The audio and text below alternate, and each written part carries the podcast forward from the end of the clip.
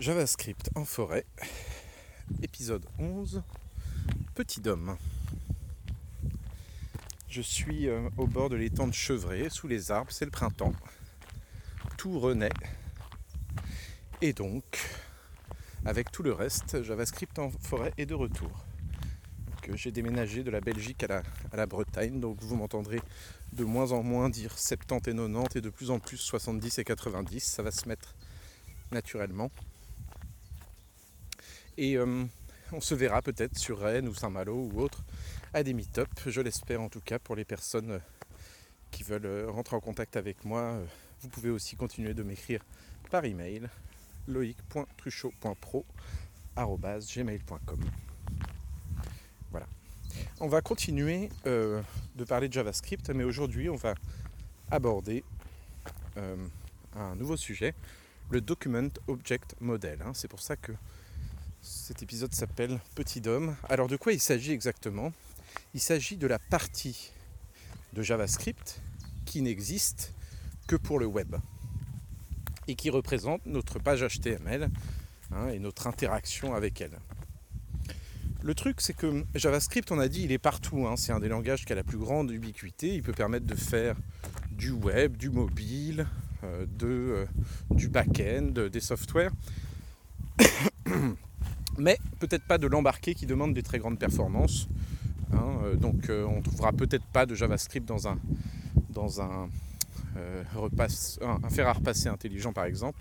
Mais voilà, c'est un peu sa seule limite. Hein. Là on trouvera plutôt de l'assembleur, du C, du C, du Rust éventuellement, mais pas JavaScript.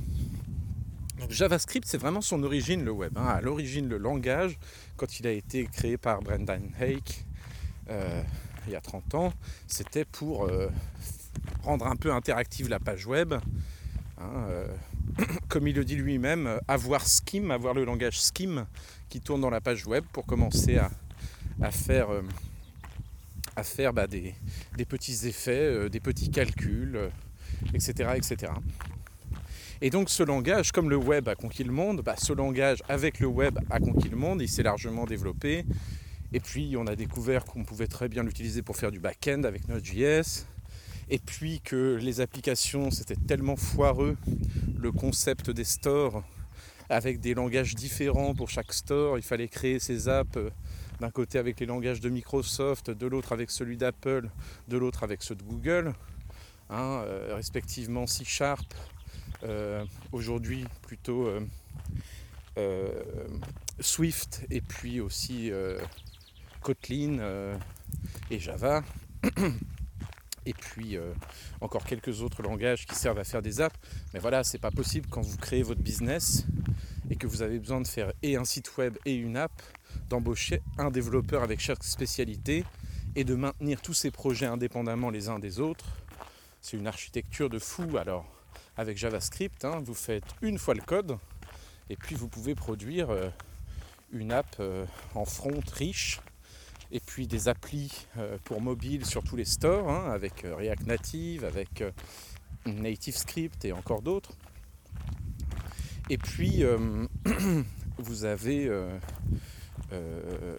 aussi des apps entre guillemets enfin, gérées par le back-end. Vous pouvez faire du server-side rendering aujourd'hui, c'est-à-dire le serveur précalcule la page et l'envoie au client de nouveau avec JavaScript, hein, avec des outils comme Gatsby ou autres. Ça marche très très bien. Presque tous les grands frameworks JS permettent de dire qu'en fait le JS va être calculé côté back, hein, s'il permet de calculer la page. Et puis euh, que ce back, tout comme PHP ou Ruby on Rails ou autre, va nous retourner des pages préconstruites qui vont peut-être de nouveau embarquer une partie de JS qui assure le dynamisme, mais si JS est désactivé en front, tout le contenu sera quand même là et il n'y aura pas ce dynamisme. C'est ce qui se passe avec, PHP ou autre.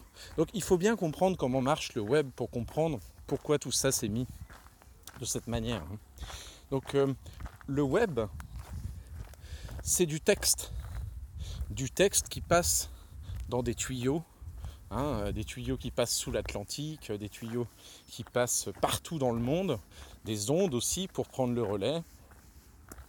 Donc euh, entre la fibre optique et puis euh, la 4G, la 5G, etc. On s'envoie tout un tas d'informations hein, à travers tout un tas de protocoles.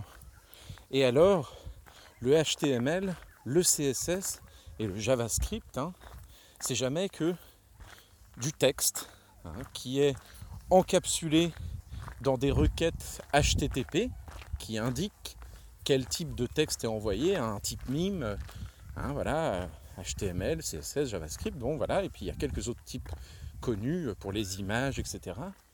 Et alors, cette requête HTTP elle-même, elle est encapsulée dans un protocole réseau, le TCP. Hein, donc le HTTP, voilà, il, contient le texte sans l'interpréter, bien sûr, c'est juste un, protocole. Et puis euh, quelques informations, quelques méta-informations supplémentaires sur comment bien interpréter ce texte. Voilà, ça c'est mon paquet HTTP, mes paquets HTTP qui arrivent. Mais alors là-dedans encore, c'est une surcouche sur TCP qui donne des indications réseau hein, sur comment euh, les, euh, les échanges sont faits entre le serveur, le client, les serveurs, les clients. Et puis tout ça est sur le protocole. Hein, et, encore une surcouche sur le protocole primaire qui s'appelle IP, Internet Protocol. Alors là, on est sur la couche la plus basse, on va dire, hein, euh, qui dit simplement que deux ordinateurs sur un même réseau peuvent se parler, chacun auront une adresse unique. Alors dans votre réseau domestique à la maison, chaque ordi a une adresse unique, d'accord? Hein, euh, On reconnaît euh, l'IP avec ces fameux quatre chiffres séparés par des points qui vont tous de 0 à 255. Voilà, ou IPv6 qui est un peu plus complexe, une nouvelle forme pour cette IP. Et puis alors ce protocole IP, c'est comment ces deux ordis hein, vont communiquer à travers un réseau qui soit mondial ou domestique.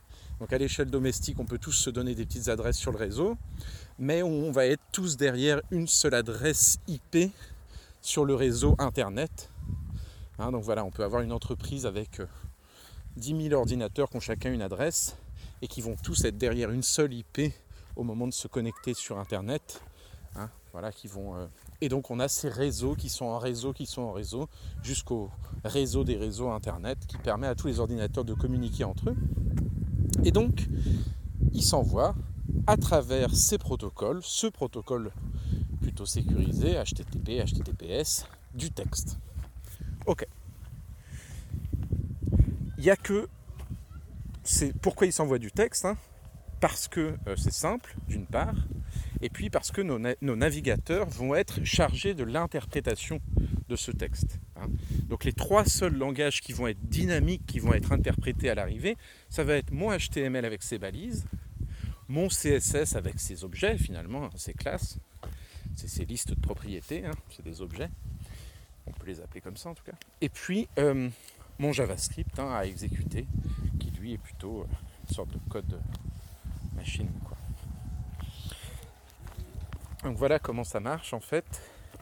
Et alors, euh, euh, euh, ce qui se passe, c'est que tous les autres formats, en fait, ils ne sont pas interprétés. Donc on va parler de fichiers statiques pour tout ce qui est JPEG, GIF, hein, des formats vidéo, des, formats d'images et encore bien d'autres, du PDF et même des logiciels. On peut s'envoyer des exécutables à travers le web. Mais là, la condition, c'est que le binaire, c'est le même d'un côté et de l'autre. C'est-à-dire que je vous partage une image JPEG, hein, elle sera exactement dans la même forme sur mon ordinateur que sur le vôtre à l'arrivée. Il n'y aura pas une étape, entre guillemets, d'interprétation à la sortie, hein, euh, de dynamisme comme il y a avec JavaScript, euh, d'état euh, changeant potentiellement. Donc on est à la limite, hein, évidemment, c'est un peu faux. On peut dire d'un certain point de vue que le, GIF qu'on s'envoie sur Internet, il faut bien quand il arrive dans le navigateur, il soit interprété et joué frame par frame. Mais on voit bien que c'est un tout petit monde fermé qui n'a pas euh, l'ouverture Turing complete que peut avoir le JavaScript. Hein, au moment où ce texte arrive sur votre ordinateur du JavaScript et qu'il est interprété, c'est sans limite ce qui peut se passer.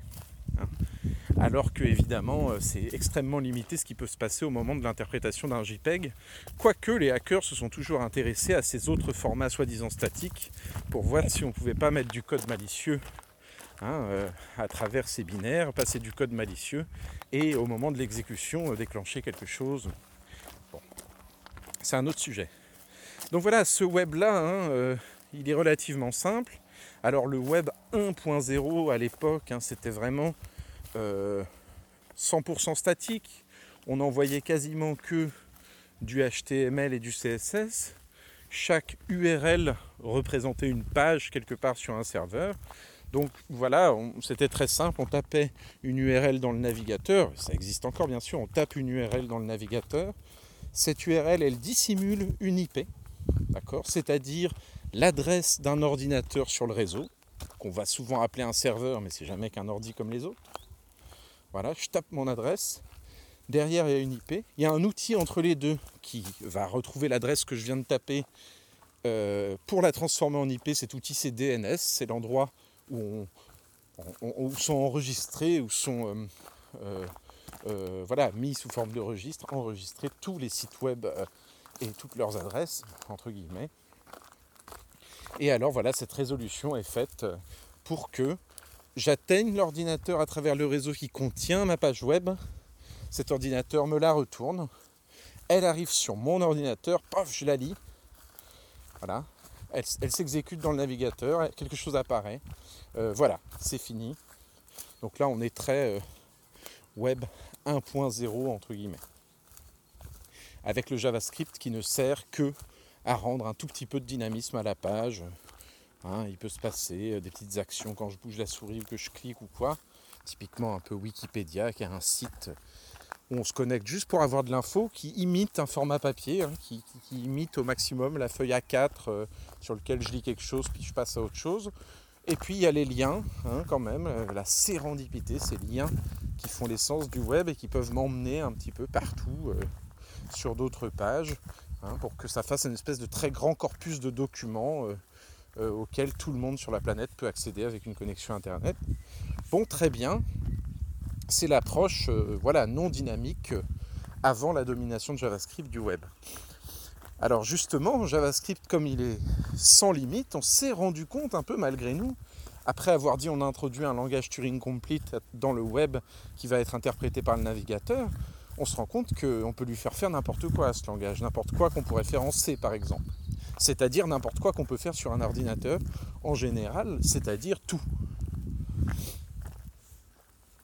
Et donc du coup, euh, avec les années, on a fait de plus en plus des softwares en ligne. Hein, des single page applications, des applications sur une seule page. Ça veut bien dire ce que ça veut dire.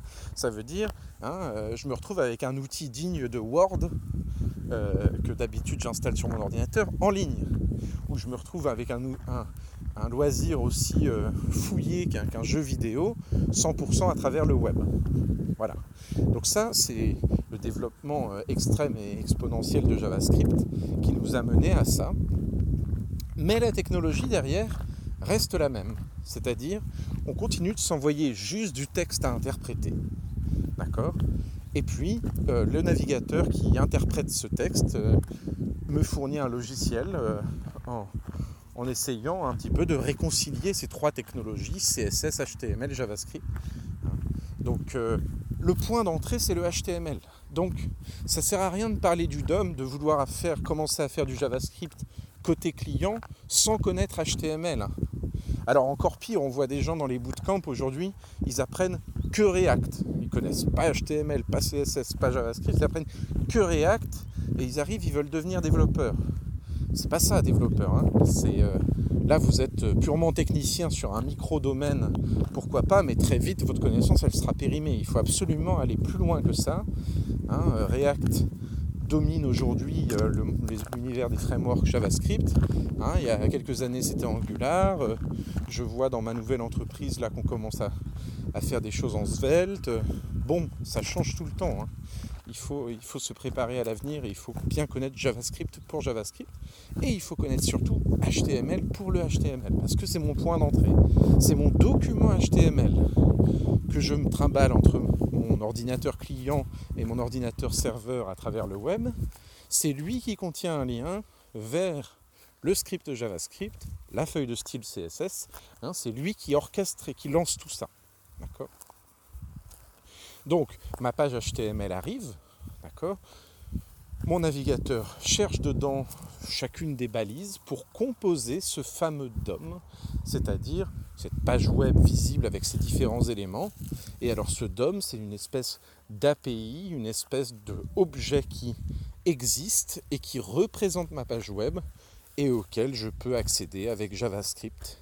Ça veut dire que n'importe quand, avec JavaScript, je peux communiquer avec tous les éléments présents dans ma page web.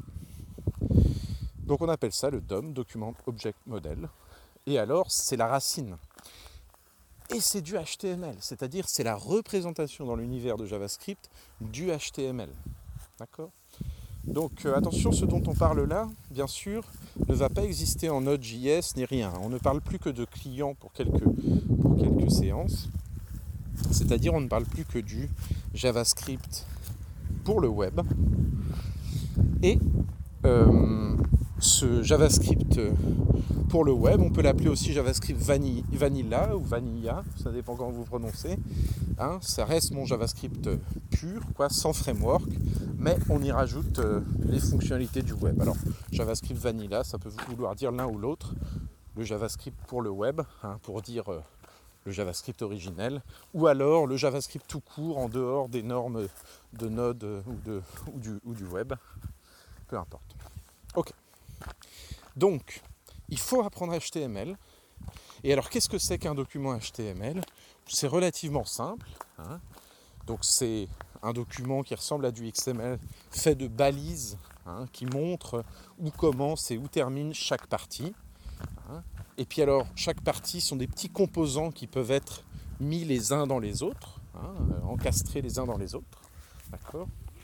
Et alors, ces petits composants, on peut faire des belles compositions avec, puisque c'est des composants. Donc il euh, n'y a plus qu'à inventer, c'est comme une grosse boîte de Lego avec des petits Lego de tailles différentes. Il y a un composant, c'est le P, hein, qui représente le paragraphe. Il y a un composant, c'est euh, la div, qui représente la division. Il y a un composant, c'est le H1, comme heading 1, qui représente le titre principal de ma page. Donc voilà, j'imagine ma grosse boîte de Lego avec dedans tout un tas de blocs de tailles différentes qui ont des usages différents et qui vont s'encastrer plus ou moins bien les uns dans les autres. Voilà. Et puis à l'intérieur de ces blocs, à la fin, qu'est-ce que je retrouve? Bah, Du texte. selon dans quel bloc je vais le mettre, je vais le retrouver à des endroits différents de ma page web, bien sûr. Voilà. Donc qui dit du texte dit évidemment quelques blocs qui sont un peu différents des autres, qui sont dits inline, hein, en ligne. Donc par exemple, hein, si j'utilise la balise span, alors là, ça renvoie pas à la ligne de l'utiliser cette balise-là. Ou si j'utilise la balise strong, qui va visiblement mettre en gras, mais qui indique surtout au, navigateur que voilà un élément important de mon site web, bah, ça va pas couper mon affichage. Hein.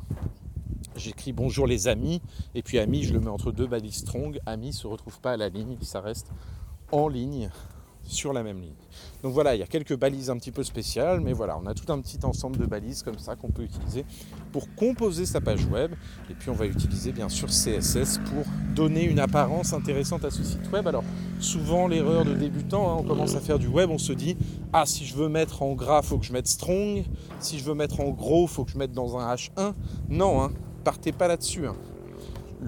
les balises, elles servent pas du tout, du tout, du tout à l'affichage. C'est un effet de bord le fait que certaines balises montrent un affichage spécial. C'est pour nous aider un petit peu à designer notre page web. Hein. Bah, si vous utilisez un framework CSS qui fait un reset ou euh, un framework comme Tailwind qui en fait naturellement un ou d'autres encore, vous allez voir que utiliser vos balises HTML euh, ne vous aidera pas à voir des différences d'affichage. Ce qui compte pour l'affichage, c'est le CSS. Alors pourquoi on attend de balises? Pourquoi pas tout mettre dans des divs? Si jamais l'affichage n'a aucun sens C'est une bonne question. en HTML, bien sûr, euh, on veut se servir de ces balises pour apporter de la sémantique, hein, pour donner un sens à notre site web. Donc, c'est-à-dire dire qu'un paragraphe est un paragraphe, ou dire qu'un titre est un titre, ou dire qu'une chose qui doit être mise en avant est dans une balise strong, hein, euh, permet au moteur de recherche, par exemple, de comprendre notre site web en sachant ce qui est important, ce qui ne l'est pas, ce qui est du blabla, ce qui est les choses fondamentales, etc. Ça va permettre d'avoir des H1, H2, H3 à une personne handicapée, aveugle par exemple, qui arrive sur le site, d'écouter son synthétiseur vocal et lui dire voilà le titre du site, voilà les deux, trois grandes sections qui existent, voilà les cinq ou six sous-sections qui existent dans cette grande section. Donc ça va être très intéressant pour elle pour avoir une navigation rapide sur un site même très fourni et complexe. Donc ça c'est important. Euh, et alors encore tout un tas d'autres applications hein, sont, sont, intéressantes au-delà du référencement, etc. On va pouvoir aussi, ça va entre guillemets un petit peu aider à organiser nos styles autour de domaines, autour de types d'éléments. Hein. Ça va nous aider à penser les styles de nos paragraphes, les styles de nos boutons, les styles de nos inputs. Hein. Voilà, ça va nous aider vraiment aussi à bien euh, faire des choix entre ce qui est de l'ordre euh, des éléments en ligne, en bloc, etc. Voilà, bien réfléchir à tout ça. Donc voilà, on vous attend quand vous faites du web. Hein, votre expertise, c'est de faire de la sémantique, c'est-à-dire donner à chaque élément du site un sens en nommant bien sa balise, en choisissant bien parmi les, quelques 100 balises à connaître, peut-être même 50 c'est suffisant de connaître les 50 principales balises du web, voilà, à bien euh, les mettre au bon endroit. Après, il y a quelques balises qui ont des fonctionnalités particulières, bien sûr, l'audio, la vidéo, etc., etc., hein, les images, mais dans l'ensemble, ça sert à ça. Donc il faut connaître le HTML, il faut pas passer à côté de ça. Tout le monde se dit, il y a plein de gens qui viennent dire c'est un langage de noob, c'est même pas un vrai langage, euh, etc., etc. Mais c'est totalement faux. Dans le HTML, on trouve l'essence de la programmation en général. Hein. c'est vraiment de la data, comment je l'organise sous forme d'un objet qui a plein d'embranchements. D'accord? Mon DOM, c'est ça. Hein je pars de cette racine HTML et me voilà dans deux embranchements, hein, comme deux propriétés dans un objet, ma head et mon body. Je viens dans mon body et voilà des nouveaux embranchements. Le header, le main, le footer. Je me mets dans mon footer, voilà des nouveaux embranchements. L'article, le titre, la section, etc., etc. Donc tout ça, ça ressemble à un objet. Hein, ça ressemble à un arbre de données. Rappelez-vous JavaScript en forêt, on est au milieu des arbres de données. Et alors pourquoi des arbres? Parce que l'informatique, c'est le 0 et le 1. Hein, c'est-à-dire, c'est toujours une alternative, un embranchement à prendre ou à ne pas prendre, un canal qui est ouvert ou fermé. Donc, à la fin, à quoi ressemblent tous nos objets? À des arbres, d'accord hein, je, vais à droite ou je vais à gauche. Ou alors éventuellement j'ai plusieurs chemins qui s'ouvrent à moi, ou des fois plus aucun. Et alors au bout des branches de ces arbres, hein, quand vous êtes en train d'écrire un objet en informatique, quel qu'il soit, vous avez toujours quoi au bout des branches? Bah, Vous avez de la data, sinon la branche n'a pas de sens. D'accord? Il y a un résultat, un état à atteindre, un état d'origine, un état à atteindre. Donc là c'est pareil. À la fin, vous avez votre body dans lequel vous avez votre section, dans laquelle vous avez votre P, et puis qu'est-ce qu'il y a dans le P du texte de la donnée? Donc voilà, en fait, la représentation du HTML, là, sous forme un peu XML avec des balises, voilà, on peut se dire c'est un peu un faux langage ou un langage de débutant ou peu importe, voilà. Euh, c'est trop facile, il y a peu de choses à apprendre. Mais en fait, c'est un langage extrêmement sérieux, déjà qui domine le monde de l'information, donc à connaître rien que pour ça. Mais aussi, c'est un langage extrêmement sérieux parce qu'il comprend tout ce qu'on peut faire et tout ce qu'on doit faire quand on réfléchit à son programme en fait. D'accord? Toutes les meilleures pratiques euh, qu'il va falloir adopter, hein, l'organisation, euh, que ce soit le nommage, l'indentation, que ce soit euh, le, le, niveau d'enchevêtrement des choses les unes dans les autres, la question de la compartimentation, de la modularisation, etc., etc. Voilà, donc maîtrisez bien HTML, prenez le temps de bien apprendre ce langage, la sémantique de ces balises, à quoi il sert et comment il est l'orchestrateur du JavaScript et du CSS. Comment bien l'optimiser aussi à la fin.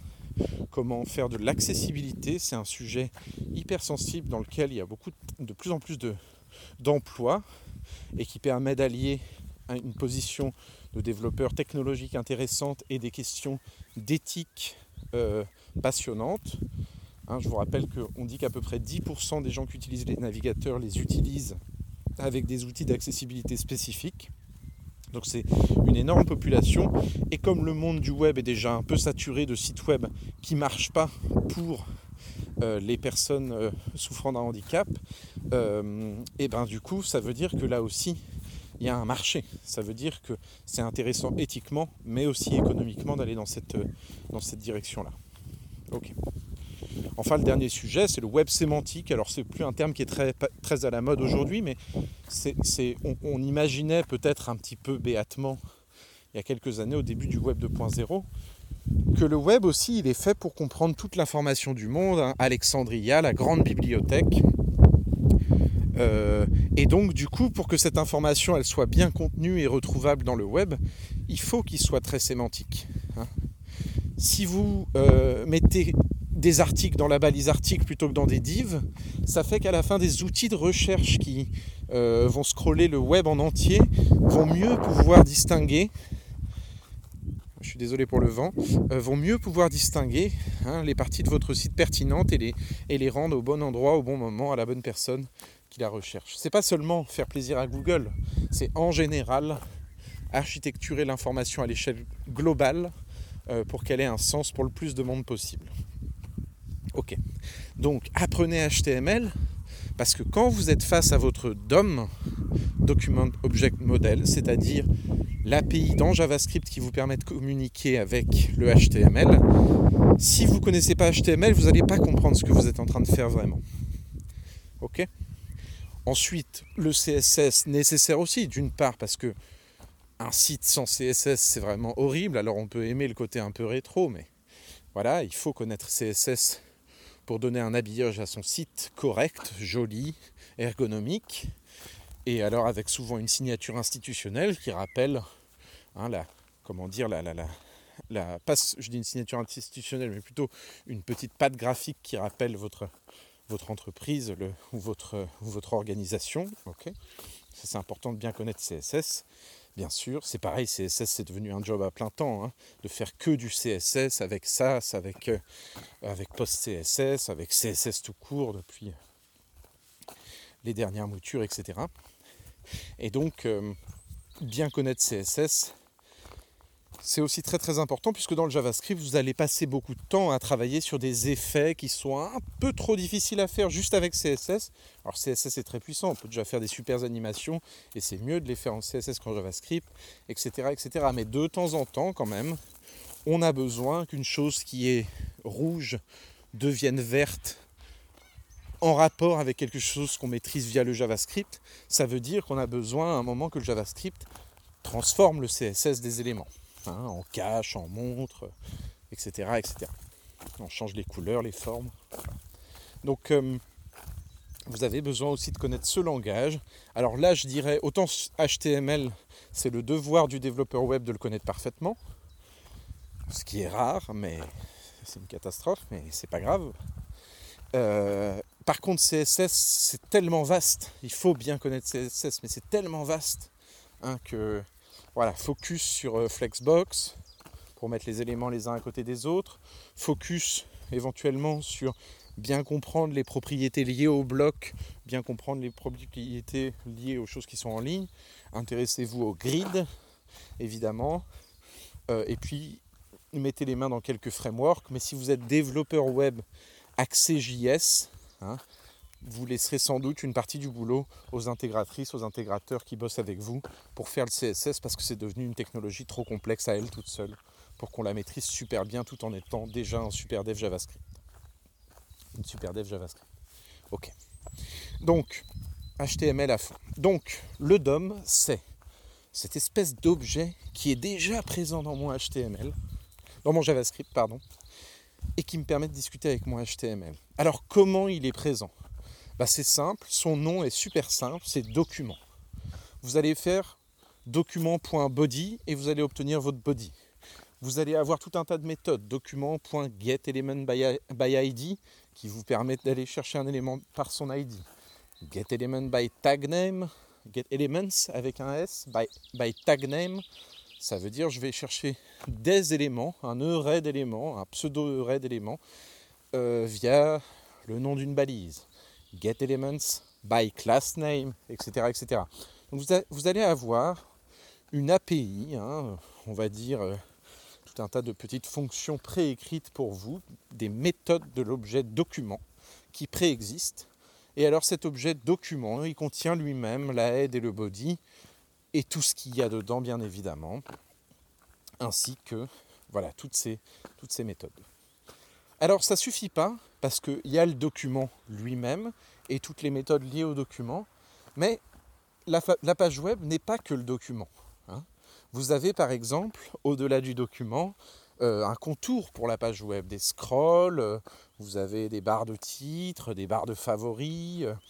Si on imagine le navigateur complet et tout ce qu'on peut faire avec, c'est pas seulement l'affichage du document. Vous avez la console hein, quand vous appuyez sur F12, vous êtes sur Chrome ou vous allez voir les outils de développeur sur Firefox ou autre, peu importe. Vous allez voir qu'il y a beaucoup plus de choses sur un navigateur que juste l'espace du document visible. Donc, document lui-même est en fait une partie d'un objet encore plus global qui n'est mis à votre disposition que lorsque vous faites du web et qui est Windows. D'accord? En réalité, quand vous utilisez document.getElementById, sans même le savoir, vous êtes en train de faire window.document.getElementById. Document n'est qu'une sous-partie de Windows. Et alors, comme on dit que Windows est le scope global, on nous a fait la petite fleur avec JavaScript de ne pas avoir à le citer tout le temps. Hein, donc en JavaScript, quand vous faites une alerte, quelque chose, ou un console.log de quelque chose, en fait, vous faites, sans le voir, un lien automatique vers window.alert window.console.log. Donc on voit bien, hein, on a le document, on a la console, on a les petits outils de prompt, d'alerte, etc. On a tout ce qui est add event listener sur le scroll, sur ci, sur ça. On a tout un tas de choses qui vont être issues de mon objet window qui est lui-même plus grand que l'objet document. Donc vous pouvez hein, ouvrir l'outil de développeur JavaScript hein, et dans la console taper window, vous verrez un très bel objet, ou alors vous pouvez faire console.log de window, hein, et vous verrez un un très bel objet devant vous dans lequel il y a tout un tas de propriétés, tout un tas de méthodes. Il est déjà là, et c'est ma boîte à outils pour communiquer avec la page web. Attention, c'est pas JavaScript. D'accord? JavaScript, c'est un langage qu'on peut utiliser en front, en back, partout, comme je dis tout à l'heure. Donc c'est un truc qui vient se rajouter à JavaScript, un objet déjà écrit en JavaScript qui sert à communiquer avec la page web et à la transformer, et dont une des parties les plus importantes est bien sûr le DOM, hein, le document sous forme d'arbre qui est enregistré en entier dans cet objet-là et avec lequel on va communiquer. Donc, j'ai ma représentation HTML physique sur mon navigateur, mon site web qui tourne. Derrière, je sais qu'il y a tout un tas de balises XML, mais je sais aussi qu'avec JavaScript, pour communiquer avec ces balises, ça devient un bel arbre, d'accord, d'objets dans des objets, dans des objets, de propriétés dans des propriétés, dans des propriétés, auxquelles je vais accéder et euh, que je vais transformer. Voilà ce que c'est que euh, le DOM en général. Donc ce qu'il y a à retenir, on va s'arrêter là pour ce petit DOM, puis on va aller bien sûr plus loin avec les méthodes importantes et intéressantes à connaître avant même d'apprendre un quelconque framework en JavaScript dans les prochaines séances. Mais pour l'instant, ce qu'il y a d'important à, à bien maîtriser, c'est cette idée-là. Quand je suis un utilisateur d'Internet, j'ai un ordinateur qui va en fait communiquer avec un autre ordinateur. Sur cet autre ordinateur, il va y avoir du code HTML, CSS et JavaScript qui va m'être envoyé. Alors, de temps, on parle d'un serveur. De temps en temps, ces serveurs sont écrits par exemple en PHP pour pouvoir générer automatiquement du HTML différent en fonction du contenu d'une base de données, etc. Et je vais recevoir très statiquement des pages déjà préparées, d'accord, HTML, mais déjà personnalisées entre guillemets. Le twist du web 2.0 avec JavaScript, les single page applications, etc., etc., hein, c'est de nous envoyer du code JavaScript, HTML et CSS, et c'est le JavaScript qu'on va nous envoyer qui va faire le boulot, entre guillemets, hein, de faire des nouvelles requêtes vers le serveur, des requêtes Ajax, euh, de transformer énormément la page, de faire du routing d'un élément à l'autre en en cachant un pour montrer l'autre, etc. Donc voilà. Donc il y aura beaucoup plus de choses déportées dans le JavaScript et, beaucoup moins fait côté serveur par un outil comme PHP ou autre. Mais à la fin, hein, c'est la même chose. J'ai trois langages qui me sont retournés hein, sous, forme de, longs fichiers texte comme ça que mon navigateur interprète euh, et, qui, et qui me sont donc rendus euh, visuellement. D'abord, le HTML est interprété, d'accord? C'est-à-dire qu'à un moment, les balises euh, XML, les balises là qu'on voit dans le HTML, elles sont lues par mon navigateur écrit en C++ ou en Rust ou peu importe. Hein, il les lit, il les transforme en une sorte d'objet. Hein. Tout ce que vous voyez devant vous, toutes ces balises mises les unes dans les autres, deviennent comme un objet, un arbre, hein, dans lequel on a des propriétés qui contiennent d'autres propriétés, qui contiennent d'autres propriétés, qui à la fin contiennent des données. Et ce méga objet, il permet de nous donner une représentation graphique. Hein. Donc ça, c'est transformé en pixels entre guillemets par mon moteur. Hein, en, l'associant correctement avec CSS, bien sûr, tout ce qui a été trouvé dans le CSS. Mais pas que. Hein. On va avoir aussi cet objet qui va rester vivant et disponible pour mon JavaScript. Et pour accéder à cet objet dans le JavaScript, je vais toujours utiliser de façon plus ou moins visible mon, méga objet window, qui est mon scope global, hein, qui est mon espèce d'API général du, front-end. Mais alors, j'ai même pas besoin de le citer. Que je fasse euh, window.alert de Toto juste alerte de Toto, ça fait la même chose à la fin. D'accord? Mais il faut bien comprendre que c'est dans cet objet window qu'il y a tout. Hein. il y a même tellement tout dans cet objet window que vous pouvez faire window.window et vous allez obtenir window. Puisque window est dans le scope global, ça veut dire que window est une partie de window. Hein, c'est une espèce d'objet récursif. Hein. donc du coup, vous pouvez faire window.window.window.window à l'infini. Donc voilà ma méga boîte à outils qui me sert à faire du front. Et dans cette méga boîte à outils, hein, un des blocs importants, c'est document, window.document. Ce document, il contient quoi? Il contient à la fois l'arborescence de mon site web sous forme d'objet, et il contient aussi tout un tas de méthodes intéressantes pour interagir avec cette arborescence. C'est-à-dire que finalement, c'est un méga objet classique. Il contient ses datas et ses méthodes pour interagir avec ces datas. Pourquoi il a cette forme? Ça c'est intéressant. Je vous invite, je mettrai en lien de l'épisode l'interview de Brendan Hake, l'inventeur de JavaScript, qui a été fait récemment dans un podcast américain intéressant. Euh, il dit lui-même, hein, bah, c'est parce qu'à l'origine, on inscrivait notre projet JavaScript, on avait un financement de Sun Microsystem fait Java, et on inscrivait notre JavaScript normalement auprès d'une API Java. Il fallait qu'une API Java et que les applets Java puissent euh, communiquer avec JavaScript. Alors plus exactement, il fallait que JavaScript ressemble à une API Java. Euh, c'était une des conditions.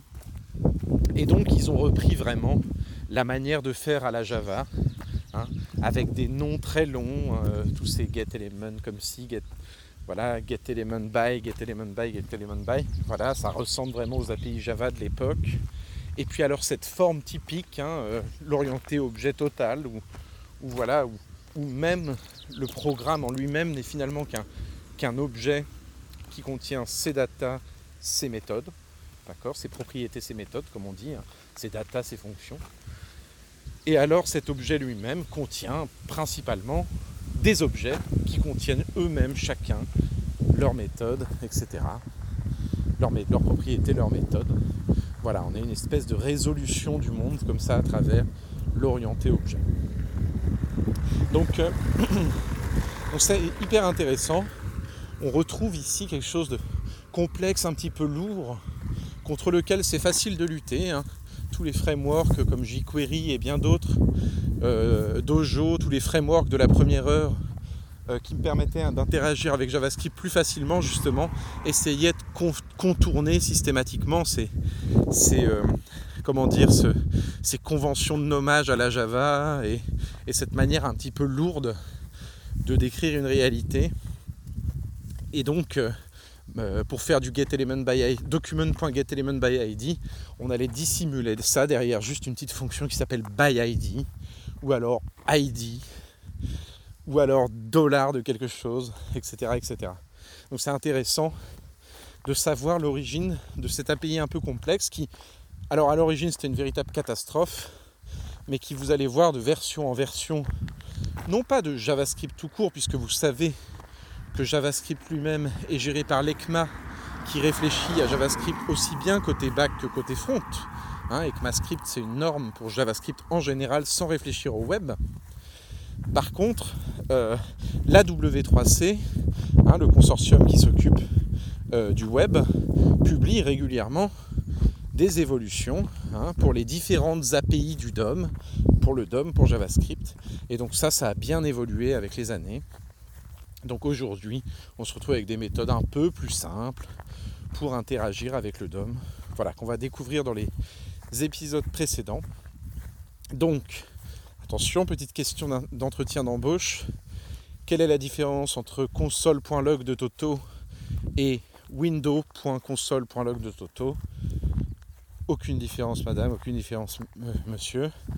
Euh, c'est implicite la présence de l'objet window derrière n'importe quelle méthode du front que j'utilise, comme si elle faisait partie intégrante du langage JavaScript. D'accord? Donc vous n'avez pas hein, euh, en JavaScript ce mélange des genres comme il existe en PHP, où on se retrouve avec tout un tas de méthodes dans le scope global pour faire ci, pour faire ça.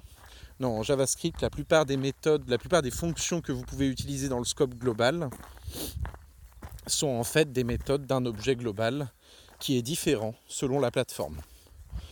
Donc, petit twist à connaître et à comprendre dans l'univers de JavaScript. Le langage JavaScript, il tient en une demi-page à 4. Hein, c'est quelques mots-clés à connaître, if, for, euh, nanani, nanana. Par contre, le, euh, les API sont très complexes. L'API front, hein, on peut y passer sa vie. Et alors, euh, moi, l'année dernière, je découvrais encore en faisant un projet euh, euh, VR, AR, hein, réalité virtuelle, que l'objet Windows, tiens, cette année, avait une dizaine de nouvelles méthodes pour faire marcher les casques virtuels, etc. Donc on voit bien qu'en fait, notre objet Windows, la boîte à outils front, euh, elle va contenir des milliers de data et de méthodes, plus ou moins pertinentes selon le contexte. Là aussi, c'est une question de spécialisation, de bien les connaître. Et alors, c'est ça que nos frameworks voient. On dit les frameworks JavaScript, hein, React, Angular, etc. Qu'est-ce qu'ils font ces frameworks-là? Ils nous simplifient la compréhension et l'interaction selon notre domaine, en particulier dans le domaine de la single page application, avec ce DOM et avec ces méthodes assez complexes du DOM. Voilà. Donc euh, je vous invite euh, à revenir pour les prochains épisodes pour qu'on aille à la découverte de ces méthodes vanilla euh, JavaScript. Hein, qu'est-ce qui se passe quand je fais avec jQuery un dollar de dièse toto point add class, j'en sais rien. Qu'est-ce qui se passe derrière? Bah, Il y a tout un tas de méthodes de, de Windows ou de documents qui vont être appelés et exécutés ensemble pour faire tout ce qu'il y a à faire et qui souvent sont mille fois plus performantes que si on utilise juste jQuery. D'accord? Hein? Donc euh, je vous invite aussi à, aller consulter le site blague euh, Vanilla.js qui compare les performances de différents frameworks, dont le faux framework Vanilla.js qui évidemment n'est que JavaScript tout court sans framework, par contre, les résultats euh, sont réalistes des, euh, différences. Hein. Si vous utilisez Dojo pour aller chercher un élément via son ID, bah, ça prend euh, mille fois plus de temps que juste faire un getElement by ID en JavaScript. Donc de temps en temps, hein, si on s'intéresse à la performance, comme c'est de plus en plus le cas dans la démarche Green IT, etc., qu'on ne veut pas juste gâcher les performances de nos processeurs et gâcher de l'énergie pour faire des choses simples. Encore une fois, là aussi, on est attendu sur le fait de bien connaître JavaScript tout court et de faire des choses relativement minimalistes, si du moins le besoin le permet. Voilà, on s'arrête là pour aujourd'hui. À très bientôt. Merci.